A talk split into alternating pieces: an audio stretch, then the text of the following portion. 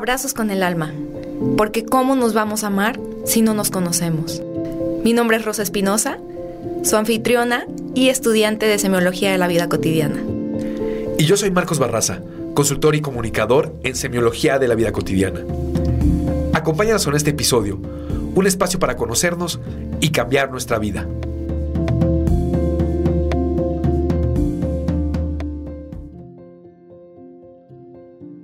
Bienvenidos a nuestro tercer episodio. Nos da muchísimo gusto tenerlos de vuelta. Qué padre que nos están escuchando en el tercer episodio. Con el nombre El valor de conocerte. Hoy vamos a ver cuál es ese valor de conocerte, de ver cuál es tu autoconcepto, qué percibes de ti. Y me presento. Antes que nada, mi nombre es Rosa Espinosa.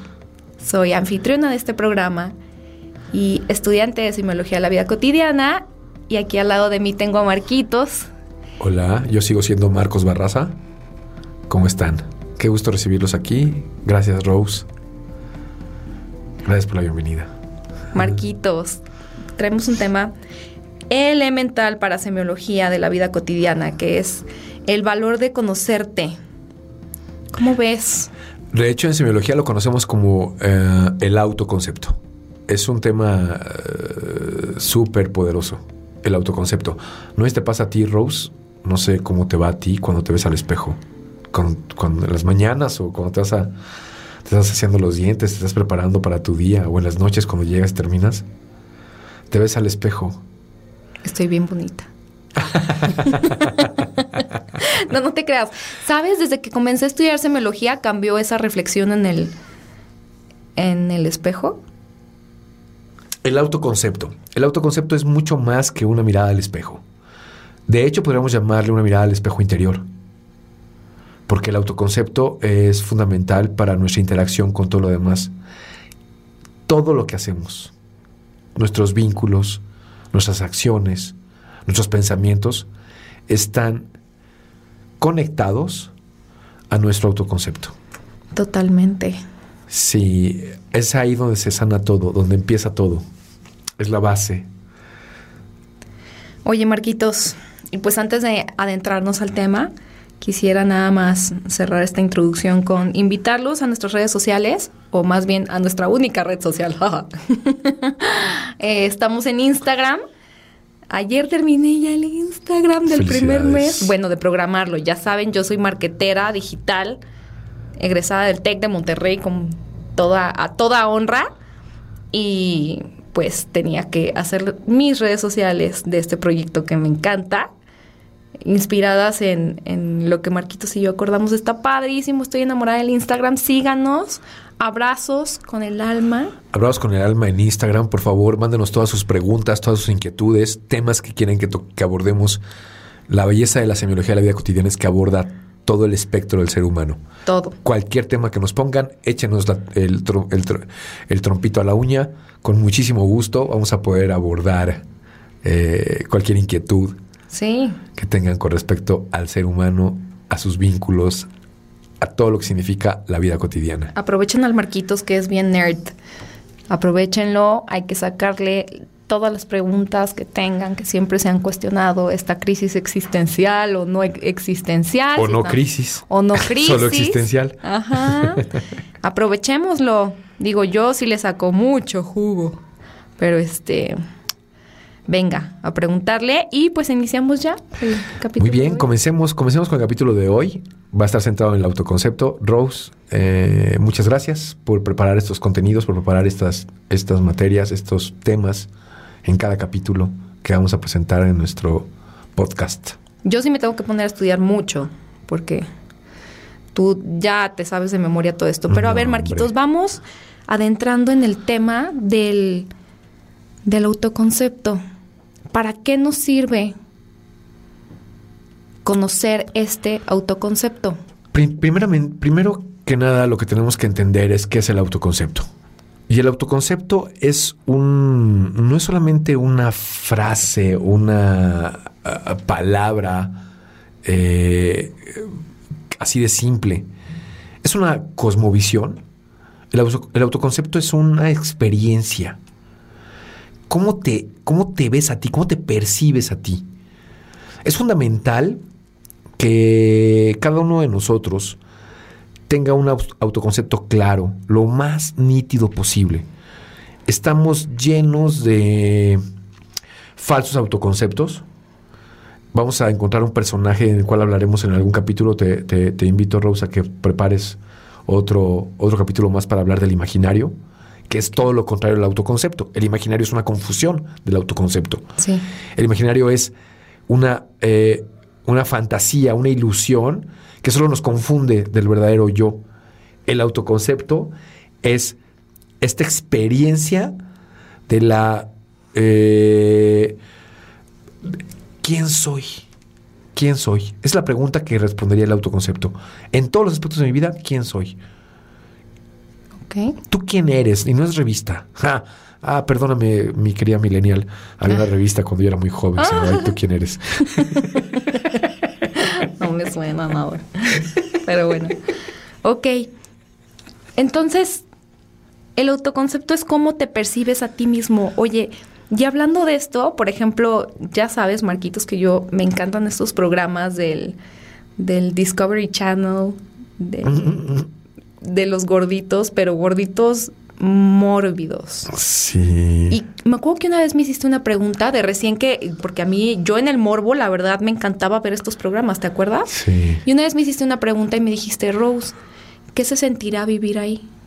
¿Qué es vivir ahí? Hay que ser muy, hay que ser muy cautelosos, Rose, con este tema, porque eh, todos los seres humanos eh, tenemos una como un ideal de perfección como que hubiera un estereotipo o un arquetipo del ser humano perfecto.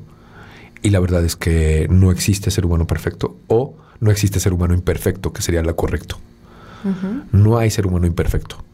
Todos somos tal cual, cual, cual somos, con nuestros lados débiles y lados fuertes, ¿no? En las características físicas, psicológicas, eh, eh, emocionales se da muchísimo que es fácil eh, catalogar a una persona, en este caso con la con estos pesos de eh, sobrepesos mordios, como bien lo mencionas. Eh, y la reflexión que me acuerdo que hicimos en esa ocasión fue, ahí vive alguien, no es cualquier cosa, desde ahí se observa un universo, desde ahí hay alguien que vive su vida cotidiana y que por las razones que, que sean, está en un punto casi, casi de, eh, estos cuerpos que no se pueden mover casi. Sí, personas de 200. Están en una, están en una prisión sin rejas, digámoslo así, por, su, por lo que tú quieras, por su genética o por el tema de sus costumbres o sus emociones no manejadas y manejadas con el alimento. Y es una perspectiva de vida, desde ahí se vive una vida. ¿Qué mejor que cuidáramos toda nuestra salud, independientemente de las características fisiológicas de cada uno de nosotros? Cuidar al máximo nuestra salud para no llegar a, los extremos donde se vuelve ah, imposible tener una vida lo más... Eh, no voy a hablar normalidad, porque ¿qué es lo normal? Pero lo más eh, saludable posible para poder interactuar con todo, ¿no? Y es importante cuidar eh, el ejercicio, es, es, importante cuidar la dieta, es importante cuidar el intelecto, la cultura, claro. todo, todo, todos, los, todos los aspectos de la vida. Ahora, me fui a un extremo, ¿no? Fui muy... Me fui al otro lado para presentar el tema de cuál es el autoconcepto de una persona que tiene esta, este padecimiento. Pero, por ejemplo, yo tengo a una, a una persona cercana en mi, en mi círculo que padece de obesidad.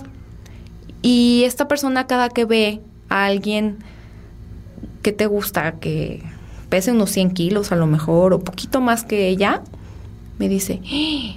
ella sí es gordita.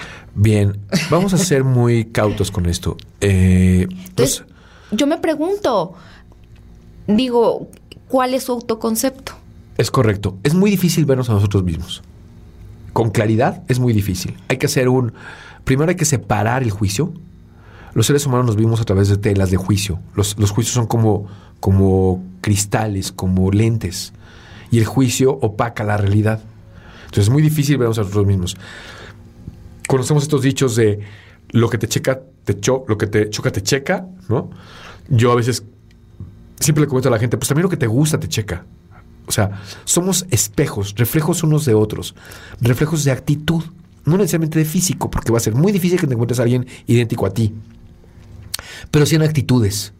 Y de repente esto de el cuidado de la salud con respecto al peso, pues es una actitud. Y a lo mejor alguien que no acepta su sobrepeso y ve a alguien y dice, ah, ese sí tiene sobrepeso, siempre va a haber alguien más o menos. En todos los aspectos. Alguien más saludable, menos saludable, alguien con más sobrepeso, con menos sobrepeso, alguien con más habilidoso, alguien más gallardo, alguien más guapo, alguien más blanco, alguien más moreno, alguien. Siempre va a haber alguien más y alguien menos. El autoconcepto tiene que ser un concepto lo más fideligno posible y nítido. Cuando tienes tu autoconcepto nítido y fideligno, puedes hacer algo al respecto. Es que, por ejemplo, yo me pregunto, ¿qué no se ve a ella misma? Quizá no. Quizá no, quizá hay una tela de juicio. Considera, por favor, este, este lente del juicio. El lente de juicio. Nosotros cuando tenemos un autoconcepto disfuncional, alguna actitud disfuncional de nuestro autoconcepto, es mucho más fácil bloquearla de la autopercepción que afrontarlo. Porque aparte entiendo estas, estas versiones de la aceptación o el rechazo, ¿no? En este caso, esta persona que te digo que es muy allegada a mí, pues está en una actitud tanto de rechazo, porque no lo quiere ver, no quiere ver que ella también es obesa, y está aparte, es una actitud disfuncional desde el rechazo, ¿no? Porque es, niego completamente que yo soy eh, tengo este padecimiento y además, mira, ellos sí están obesos. Eh, eh, esa, es, esa es una paradoja. Cuando no observas una característica de tu autoconcepto, una actitud de tu autoconcepto, una...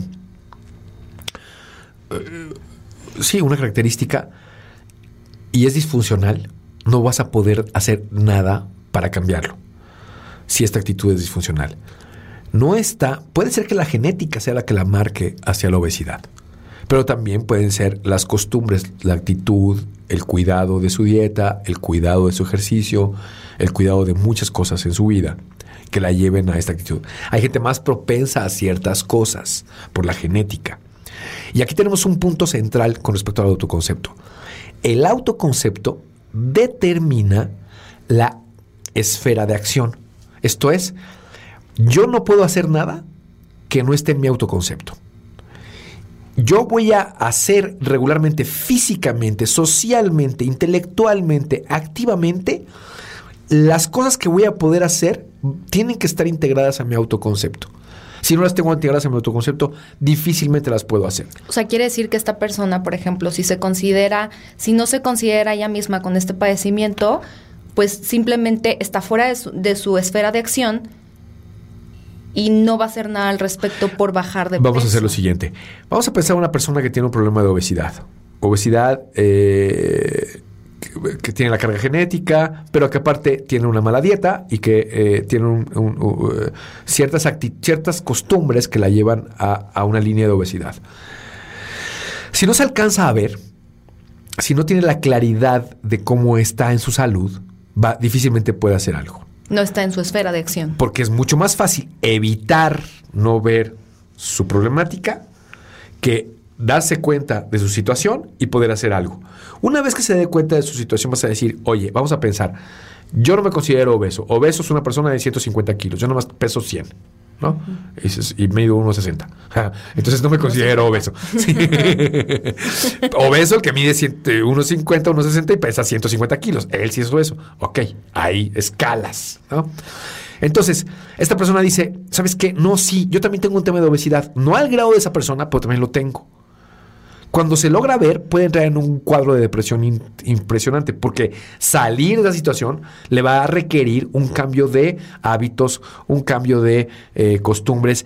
Si se alimenta o si eh, las costumbres que tiene son para manejar sus emociones, pues va a ser muy difícil que diga, yo tengo que atender mis emociones para cambiar mi dieta, para cambiar mis costumbres, mis usos y costumbres y para cambiar mi ejercicio. Y aparte tengo que enfrentarme a mí desde lo que rechazo porque el autoconcepto conlleva a asumir responsabilidades, ¿no? es lo que más nos cuesta en esta versión del autoconcepto. Yo me acuerdo ayer llegué contigo con un montón, ayer fue de esos días que me fue de la patada, ¿no? O sea, cosa tras cosa que hacía, que yo decía, me, me fue mal, me acaba de ir más mal, me está yendo peor.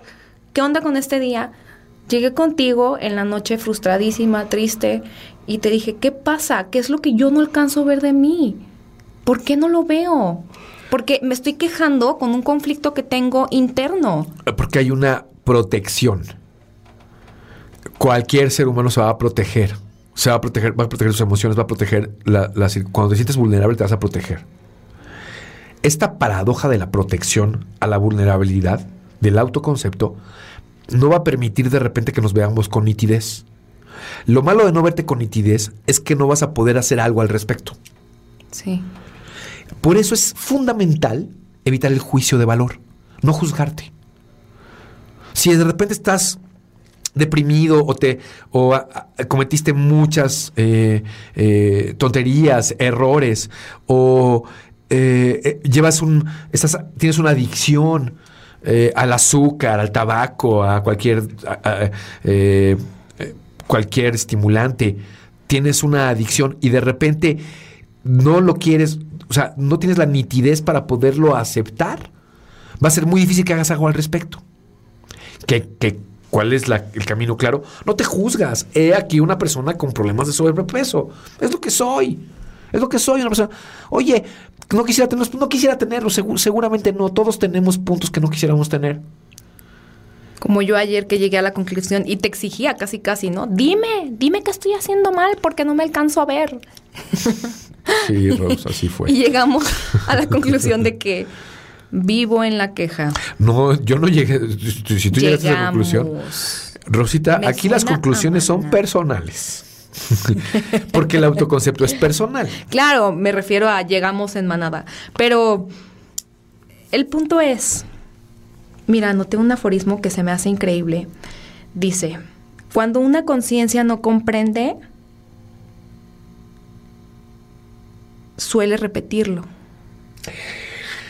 Es correcto. La, conciencia está en un proceso de crecimiento constante. Lo más seguro es que tu conciencia, la conciencia tuya y la de cualquier individuo cualquier persona que eh, se encarnó en esta vida, se encarnó para crecer, para crecer en ciertos aspectos, cada quien sus diferentes aspectos. Porque una persona con obesidad mórbida vino a vivir esa vida. No, y hay de vidas a vidas. ¿Por qué vino? Porque tiene que trascender, tiene que entender algo. Algo tiene que comprender. Algo tiene que comprender. Y a veces tardas toda una vida en comprenderlo, a veces ni te alcanza.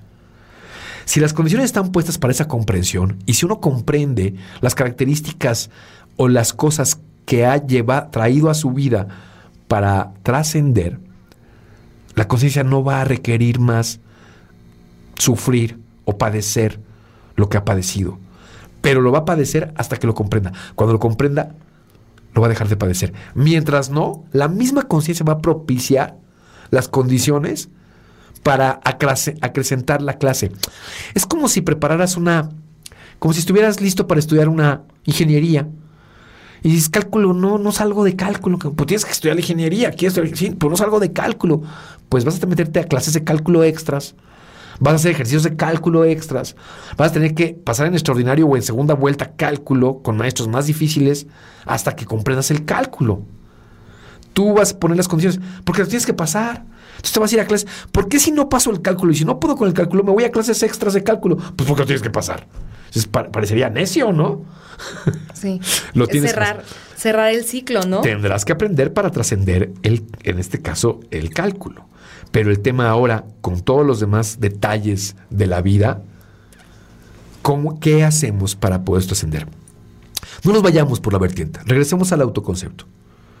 El autoconcepto es la percepción, es una experiencia, la percepción que tengo yo de mí. Si me juzgo, no tengo una percepción con claridad. Si me juzgo, no veo mis áreas de oportunidad. Si me juzgo, no puedo encontrar las rutas de salida de lo que padezco. Si me dejo de juzgar, me queda un autoconcepto funcional. El autoconcepto tiene la magia de ser dinámico. Cada vez que tú dices, oye, no, sabes que yo no puedo con el cálculo. Ah, no, sí puedo. Voy a tomar unas clases extras, me cuesta mucho trabajo. Cuando te, te convences de que puedes, lo trasciendes. Sí, como el tema de los fumadores. El tema de los fumadores, ¿no? Yo, que antes me echaba mi cigarrito social supuestamente, yo me acuerdo que te pregunté, Marquitos, ¿cómo puedo dejar de fumar? Según semiología, ¿cómo puedo dejar de fumar? Y me acuerdo que me dijiste, contémplate y visualízate como una no fumadora. Claro, porque si te ves como un fumador, pues un fumador, ¿qué hace? Fuma. Es obvio. Una persona que no hace ejercicio, ¿qué hace? Pues no hace ejercicio. Un no fumador, ¿qué hace? No fuma. A mí me costó muchísimo entender eso. Yo decía, ay, sí, tan fácil. Ay, sí, cierto. Ay, a ver si es cierto que es fácil. Todo mundo dejaría de fumar si le dijeras eso. Si lo hicieran, sí. A ver, una persona que fuma y que dice, yo no quiero fumar, quiero dejar de fumar. Lo único que tienes que hacer es meter a tu autoconcepto que tú no fumas. O sea, yo soy una persona que no fuma. Ah, cabrón. Ya dejé de fumar. Exactamente. Si tú te convences a ti que no fumas, ¿cómo por qué fumarías? Si tú te convences a ti que es ejercicio, ¿por qué no lo harías? Si tú te convences a ti que cuidas tu dieta, cuidas tu dieta. El autoconcepto, aquí se explica así, el autoconcepto delimita tu esfera de acción. Tú vas a actuar en función de tu autoconcepto. Ok. Oye, ¿y el autoconcepto está al centro de qué? En, el, en, semiología llamamos que el autoconcepto está al centro del individuo, de la conciencia, de... El autoconcepto está al centro de la persona, al centro de la conciencia. Una, de las, una de las tareas que yo siempre dejo, y tal vez pueda dejar esa tarea aquí, porque siempre la dejo en el curso 1, cuando empiezo los cursos, incluso cuando doy consulta, es, ¿qué piensas tú de ti? Escribe qué piensas tú de ti. Haz una, una, agarra un cuaderno, agarra una hoja y pon, yo, Marco, soy así, así, así, así, esto pienso de mí. Y pregúntate si eso que piensas tú de ti es lo que quieres. ¿Quieres conocer tu autoconcepto? ¿Quieres saber cuál es tu autoconcepto? Observa cómo actúas.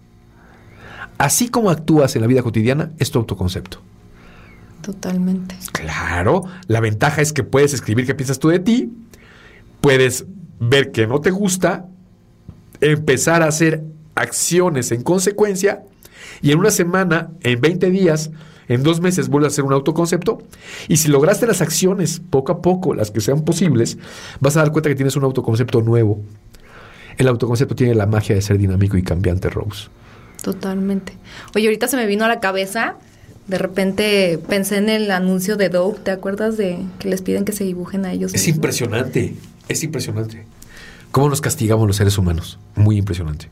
Como ese, ese anuncio es precioso, si lo pueden encontrar por ahí, es como se, se, dibujan, ¿no? O sea, o sea, se describen a sí mismas. Ellas se, se describen, el dibujante no las ve. Ajá. Y las empieza a dibujar conforme a lo que a la escucha de, de, ellas. Y... Y nada que ver con lo que son. No. las ve después de eso y las dibujó mucho más feitas. Pero... en la descripción se, nos juzgamos mucho. Nos juzgamos mucho. ¿Quieres un autoconcepto nítido? No te juzgues, contémplate. Párate frente a ese espejo y date cuenta de una sola cosa, por favor. Eres único, así como eres en el cosmos. No hay nadie como tú, diría la canción. y eso nos hace... Eso es, una, eso es una verdadera belleza. No hay otro ser vivo en el cosmos como tú. Si eso no te alcanza para tener un autoconcepto donde te ames y sea funcional, no, no, sé qué necesitas. Qué padre cerrar así con eso, Marquitos. Luego les platicaremos sobre cuál es el verdadero autoconcepto de... El autoconcepto más funcional. Vamos a seguir tocando el tema del autoconcepto, porque hay que traer al imaginario, hay que desplazar al imaginario, hay que quitarle juicio, hay que hacer muchas cosas. El señor ego y si puedo, bueno, no quiero dar más reflexiones, hablaremos también del ego, porque ahí tengo una enseñanza que tengo de un maestro maravilloso que me enseñó cómo trabajar con el señor ego. No sé si me salga bien, pero... no, ya la traeremos. Va a haber, esperemos que haya más. Marquitos, vamos cerrando entonces. Los invitamos de nuevo a nuestro Instagram. Nos encuentran como abrazos con, el, alma. Así es. Escríbanos, por favor, preguntas, eh, observaciones, temas que quieran tratar. Es un gusto, Rose. Muchas gracias. Y no se pierdan nuestro siguiente episodio. Vamos a hablar sobre por qué queremos pertenecer. Muy, muy bien, muchísimas gracias. Así es las fanfarrias. No se lo gracias, Rose. Acá nos vemos. Muchas gracias, nos vemos pronto.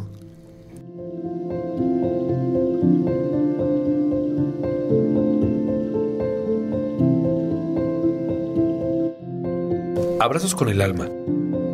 La plenitud se siembra en el alma. Conócete, ámate y abraza todo lo que te rodea.